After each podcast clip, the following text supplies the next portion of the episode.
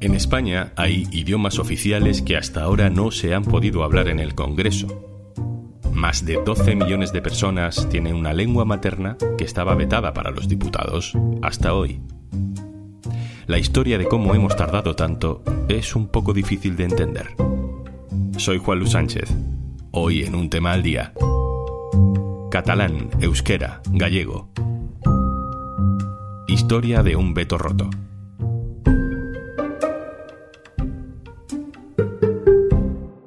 Una cosa antes de empezar. Hola, soy Juanjo de Podimo. Sabes que Podimo es una app en la que puedes escuchar un montón de podcasts de True Crime, conversaciones loquísimas, entrevistas, humor, vamos, un poco de todo. Y por ser oyente de un tema al día, te regalamos 60 días para que puedas escucharlo todo gratis. Entra en podimo.es barra al día y consigue tus dos meses completamente gratis. Amb unes dades preocupants sobre el retrocés de l'ús del català. El motiu de...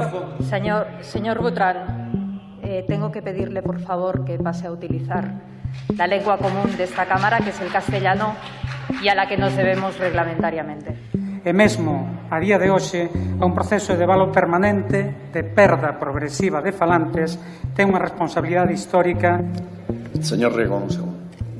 Le llamo por segunda vez al orden. Eh, le advierto que una tercera llamada al orden le tendría desgraciadamente que retirar la palabra. Bere hizkuntzaz hitz egitea eskubide oso bat da eta hemen eh, em- Eh, señor Cuadra, yo no sé si usted pretende reanudar el conflicto anterior, pero si es así, le advierto, si sigue usted por este camino, le tendré que expulsar de la tribuna. Desde hoy ya no va a pasar esto más en el Congreso de los Diputados. Hablar euskera, hablar gallego, hablar catalán en el hemiciclo ya no será una heroicidad, no será un gesto de insumisión lingüística. Los que se atrevan ya no serán castigados con la expulsión de la tribuna. Señor diputado, le llamo al orden por tercera vez y le ruego que abandone la tribuna. Desde hoy, martes 19 de septiembre de 2023, está permitido hablar cualquiera de las cuatro lenguas oficiales, y no solo el español, en el Congreso de los Diputados. Lo anunció hace un mes la nueva presidenta del Congreso, Francina Armengol. Quiero manifestar mi compromiso con el castellano, el catalán, el euskera y el gallego y la riqueza lingüística que suponen. Y quiero anunciarles que esta presidencia permitirá la utilización de todos esos idiomas en el Congreso desde esta sesión constitutiva.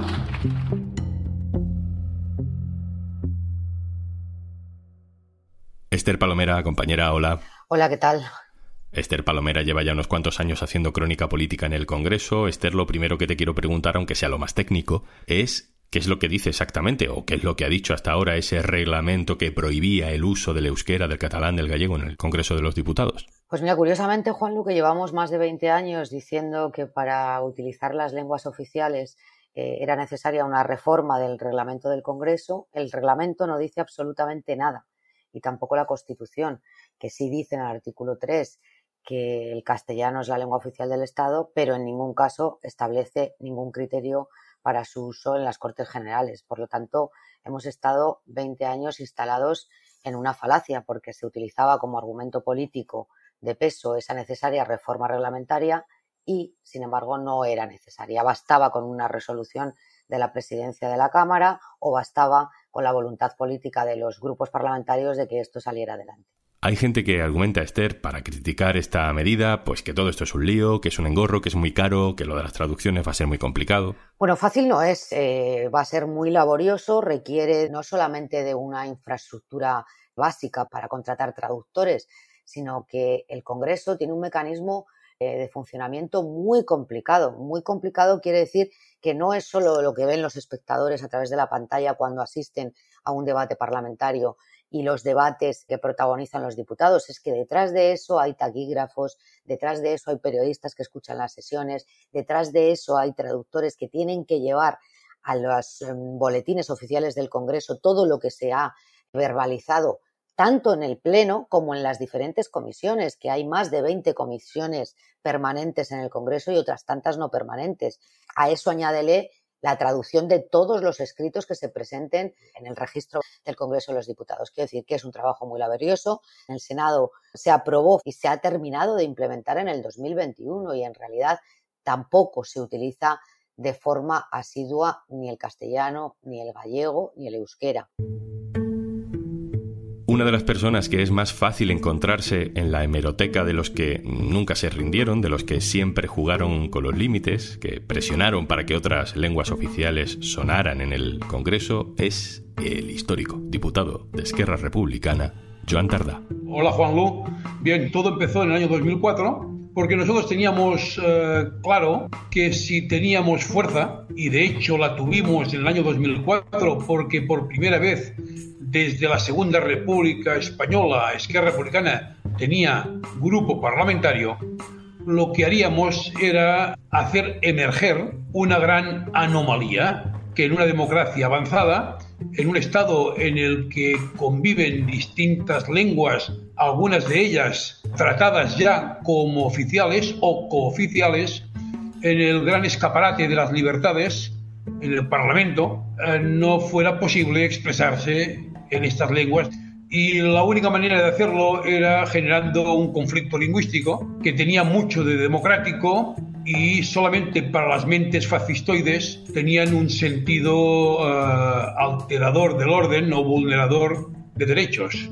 Esther, Joan Tardá habla de un momento clave, también polémico, en 2004, cuando eh, los nacionalismos empiezan a pedir soluciones urgentes a un gobierno, en teoría, más sensible. efectivamente, yo creo que la polémica más sonada fue en el año 2004, donde efectivamente Manolo Marín intentó hacer o abordar una reforma reglamentaria más amplia, no solamente que tuviera que ver con el uso de las lenguas oficiales, sino para hacer más ágiles los debates en el Pleno y en las comisiones. Esto no fue posible y a él se le ocurrió, bueno, pues dictar eh, dos folios a los servicios de la Cámara que repartió a todos los grupos parlamentarios en los que inventó la llamada fórmula Marín. La llamada fórmula Marín consistía en que los diputados podrían hacer uso de su lengua materna al inicio de cada intervención en pleno y siempre y cuando fuera de forma escueta y ellos mismos hicieran la traducción simultánea. ¿Qué ocurrió? Que algunos diputados, especialmente de Esquerra Republicana de Cataluña, empezaron a hacer un abuso excesivo de este criterio, de esta llamada fórmula marín, lo cual, mm, bueno, enfadó muchísimo a la presidencia y sobre todo motivó las protestas más beligerantes de la derecha. La fórmula no funcionó, no funcionó porque yo recuerdo que un día em, el presidente Marín consideró que yo hablaba demasiado, quizás me había excedido, quizás llevaba 30 o 35 segundos hablando, aun cuando yo estaba convencido de mi obligación de traducir luego. Bien, sea porque yo me hubiera excedido o sea porque el presidente Marín perdió la paciencia, me expuso. ¿no? Al cabo de unos días repitió lo mismo, pero no solamente me expulsó a mí, sino que expulsó a tres o cuatro diputados de izquierda también. Por lo tanto, aquella fórmula Marín desapareció y se volvió eh, solo por un criterio político a prohibir el uso de las lenguas oficiales en el Pleno. Hablamos de Esquerra, hablamos de 2004, pero ni Esquerra es el primer partido nacionalista en el Congreso, ni tampoco Esquerra es el primero que tiene capacidad de negociación con el gobierno, ¿no? Pienso en CIU, pienso en el PNV, que antes que, que Esquerra ya, ya habían condicionado gobiernos y negociaciones en España. ¿Por qué no hubo acuerdos o intentos de acuerdos antes? Bueno, nunca estuvo en la agenda legislativa ni de Convergencia de Unión, ni del Partido Nacionalista Vasco, ni siquiera del BNG y Esquerra eh, lo lleva por primera vez eh, eh, a debate en al Congreso de los Diputados cuando por primera vez tiene grupo parlamentario propio y que nuestros oyentes recordarán aquellos episodios y aquellas escaramuzas semanales que tenía el propio Tardá y los diputados que componían el grupo en aquella época con la presidencia de la Cámara entonces, ¿no? También con el presidente Juan Jesús Posada. Recuerdo una sesión muy tensa que llegó a ser expulsado de la tribuna y que tuvo lugar después de un pronunciamiento del Tribunal Superior de Justicia de Cataluña en el que reconocía o dictaba que cuando un alumno en una escuela catalana pidiera que las clases fueran en castellano, toda la clase estaba obligada a escuchar la clase en castellano. Por lo tanto, aquello provocó que Joan Tardá, en la primera sesión plenaria que hubo, hiciera uso del catalán, eh, sin utilizar en ningún momento el castellano, En lógico paralelismo y en justa correspondencia, entendemos que un solo diputado que exija en esta Cámara un cambio de lengua al catalán obliga también a cambiar de idioma a la Cámara entera. Así que, con la venia, voy a hablar en catalán. Avui fa 20 anys... Señor Tardá, señor Tardá, yo le ruego que no provoque un conflicto innecesario cuando estamos en un tema tan importante. Si usted se obstina en hablar, me obliga a quitarle la palabra. Yo le ruego que reflexione, porque no conduce a nada. Pero tiene usted que cumplir el reglamento, aunque comprendo que su argumento puede ser eh, incluso interesante, pero no se puede aplicar. Y eh, la presidencia le llamó tres veces al orden, no hizo caso y le expulsó de la tribuna. Le llamo al orden por tercera vez. No tiene usted la palabra y le ruego que abandone la tribuna. A lo largo de sucesivas legislaturas hemos visto episodios parecidos, incluso con José Bono, que ya anunció desde el primer día que tomó posesión de su cargo que iba a ser tremendamente beligerante en la prohibición del uso de las lenguas oficiales, como demostró a lo largo de sus cuatro años como presidente del Congreso. PSOE, que durante los últimos 20 años, con Zapatero, con Pedro Sánchez, ha acercado mucho las posturas con esa sensibilidad más plurinacional en España, es quien acaba, a través de la nueva presidenta del Congreso, Francina Armengol, eh, revirtiendo esta situación, pero es verdad que levanta el veto por una coyuntura muy específica. Necesita los votos para la investidura. Bueno, el mérito es que es del, nacionalismo y del independentismo catalán. El mérito yo se lo atribuiría en exclusiva a Esquerra Republicana de Cataluña, que es el que eh, en el tiempo durante diferentes legislaturas ha llevado decenas de iniciativas reivindicando el uso de las lenguas oficiales. Nunca hubo una razón eh, política o jurídica para negar este derecho que ahora se reconoce a los diputados, sino más bien lo que había era un debate absolutamente partidista en el que la derecha española se negaba a reconocer que el uso de las lenguas y las lenguas forman parte de la riqueza cultural de este país y de, y de la diversidad y la pluralidad que tenemos en España.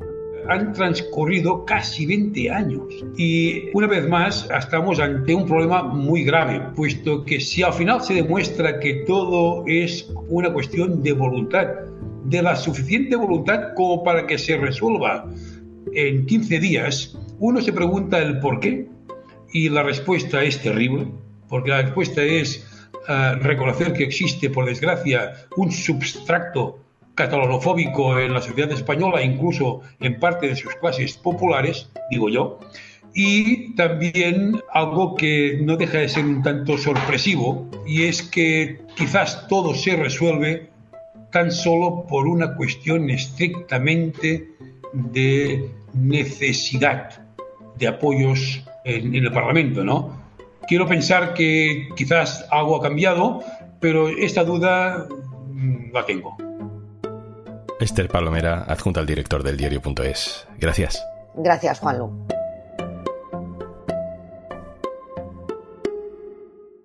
Y antes de marcharnos... Pildoritas con Juan Dávila y Javi Durán.